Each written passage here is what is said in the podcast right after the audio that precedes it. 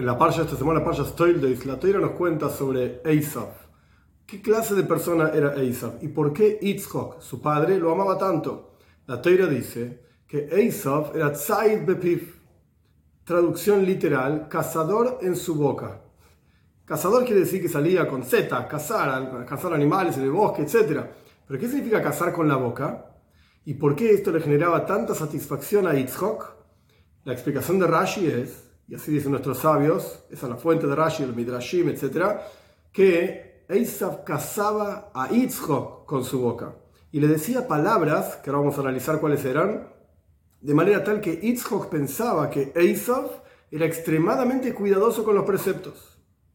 ¿Qué le decía Esav para probarle a su padre Yitzhak que él era tan pero tan cuidadoso con los preceptos que era apropiado que Yitzhak lo ame, etc.? Esav le decía lo siguiente, papá, ¿Cómo se obtiene, cómo se saca maiser? Maiser significa diezmo, ahora explicamos, de la sal y de la paja.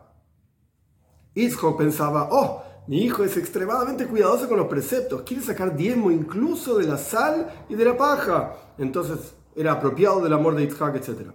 ¿Cuál es el problema con la pregunta de Eisaf? Todo el mundo sabe que diezmo, Meiser, la toira especifica de qué productos uno está obligado a sacar el diezmo. ¿Cuáles son los productos obligados a sacar el diezmo? Básicamente, tienen que crecer de la tierra, el producto de la tierra, trigo, cebada, etc. Sal no crece de la tierra. La paja no es un producto que crezca de la tierra, sino que es el desecho del trigo, etc.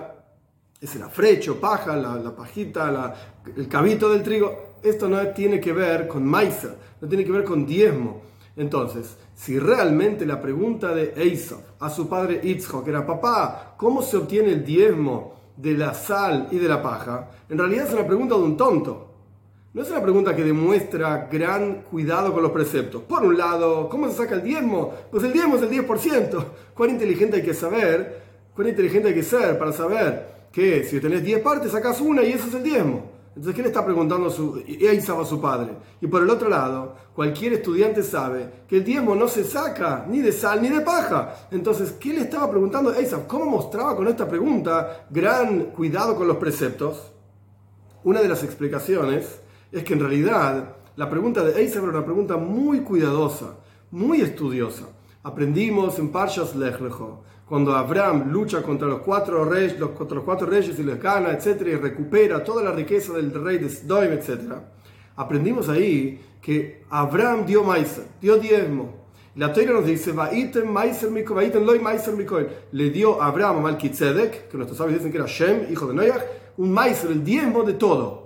Pero en realidad no le dio diezmo de lo que obtuvo, el botín que obtuvo de la guerra, sino que le dio a Abraham a Malkitzedek un diezmo de todo lo que él tenía todo significa absolutamente todo lo que tenía, incluso aquellos asuntos, aquellas cosas que después, cuando la toira sea entregada, están exentas de sacar el diezmo. Sin embargo, Abraham, antes de, que la toira fuese entregada, él daba diezmo incluso de las cosas que no correspondía dar diezmo, incluso de la sal y la paja.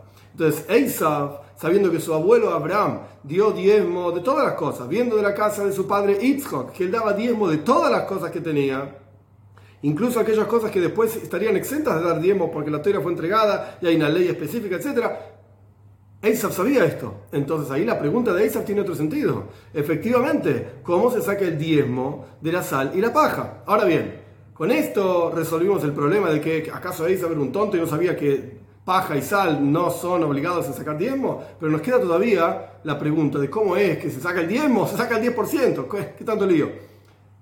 La cuestión especial con la paja y la sal es que por sí mismas, solas por así decir, no tienen valor. No tienen un valor específico. Pero cuando un poco de esto o una cantidad de esto, tanto de sal como de paja, se mezcla con otras cosas, le da una alabanza y le da una fuerza a la otra cosa para formar algo nuevo con un valor impresionante. Por ejemplo, sal si uno come sal propiamente dicha, es horrible, es terrible y hace mal a la salud, etc.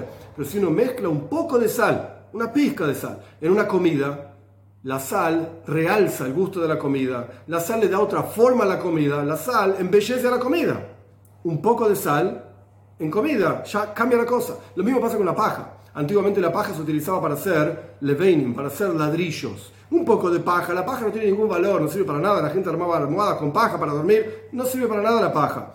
Pero esa misma paja mezclada con barro, quemada en un horno, etcétera, armaba un ladrillo. Y con un ladrillo se puede hacer una construcción y eso sí tiene un valor. Entonces la pregunta de Eisaf, ¿cuál era? Papá, ¿cómo obtenemos el diezmo de la sal y de la paja? ¿Cómo observamos la sal y la paja? Si la observamos tal y cual la sal es, tal y cual la paja es, y por lo tanto no tiene ningún valor o ínfimo valor, y de eso se saca el diezmo, el 10% por supuesto. O observamos la sal y la paja como cuando están mezcladas con otra cosa, y ahí el valor es muchísimo más alto, a pesar de que es una pequeña cantidad de sal, pero mezclada con la comida tiene un valor impresionante. Quiere decir que esa pequeña cantidad de sal, ¿cómo la observas? ¿Como la sal es o como la sal realza el gusto de una comida y tiene un valor impresionante? Esta era la pregunta de Eisab y por eso su padre Itzhak decía, oh, mi hijo es un genio. Mi hijo busca ser muy estricto con los preceptos, busca ser muy cuidadoso con los preceptos y observar si la cosa la observamos como es por sí misma o si la cosa la observamos como se combina con otras y obtiene un valor impresionante. Esta era la pregunta de Eisab, por eso Itzhak estaba muy contento y esto es lo que significa Tzait Befif. Eisab casaba con Z a su padre con la boca. Ahora bien, ¿qué podemos obtener esto en el, servicio a Dios? El pensamiento hasídico nos explica que Esav, ¿por qué Yitzhak quería bendecir a Esav? ¿Por qué Yitzhak quería tanto a Esav? Porque Esav, a pesar de que se mostraba físicamente hablando, materialmente hablando, en este mundo concreto, como una persona terrible, asesinaba, violaba, era un desastre, al punto tal que Abraham termina falleciendo antes para no ver cuando Esav hace un desastre en el día de su bar mitzvah. A los 13 años estaba matando, robando, etc. Eisab era una persona terrible. ¿Itzhak no sabía esto? Sí. Itzhak lo sabía. E igualmente quería bendecir a Eisab. Igualmente quería proyectar sobre él una bendición, una braja impresionante. ¿Para qué? Porque Itzhak quería revelar en el Eisab aquí abajo su verdadero potencial. Itzhak no veía Eisab como Eisab estaba acá abajo. Ladrón, violador, etc. Itzhok veía a Esav como es en su raíz. Y en su raíz, Esav, místicamente hablando, venía de Oila Matoyu, el mundo del desorden, que no importa qué significa, pero tenía un poder impresionante para avanzar, para crecer, para construir en el mundo, para hacer cosas positivas. Y esto nos enseña a nosotros cómo debemos observar a otras personas. Debes observar a la otra persona por cómo la persona actúa aquí abajo y por lo que la persona en la práctica es o tenés que observar a cada persona por lo interior, el penimius, lo más profundo que tiene, por su verdadera raíz, que en la práctica todo ser humano fue creado, Dios creó al ser humano con la imagen de Dios. Todos tenemos un potencial divino en nuestro interior. Entonces la pregunta es, ¿cómo lo vamos a observar? Si lo vamos a observar, la sal, por así decir, por sí misma, tal y cual la sal es, la persona tal y cual la persona es y cómo actúa, que puede ser un desastre. O vamos a observar a la persona en su raíz. Cuando la sal se mezcla con otras cosas, cuando la sal refina y eleva a una comida, de la misma manera puedes observar a una persona en su potencial más profundo. toda persona tiene un potencial de ser un instrumento para la revelación de la presencia de Dios aquí abajo en este mundo. Que podamos en la práctica ver esta revelación divina aquí abajo en el mundo con la venida de Moshiach pronto en nuestros días.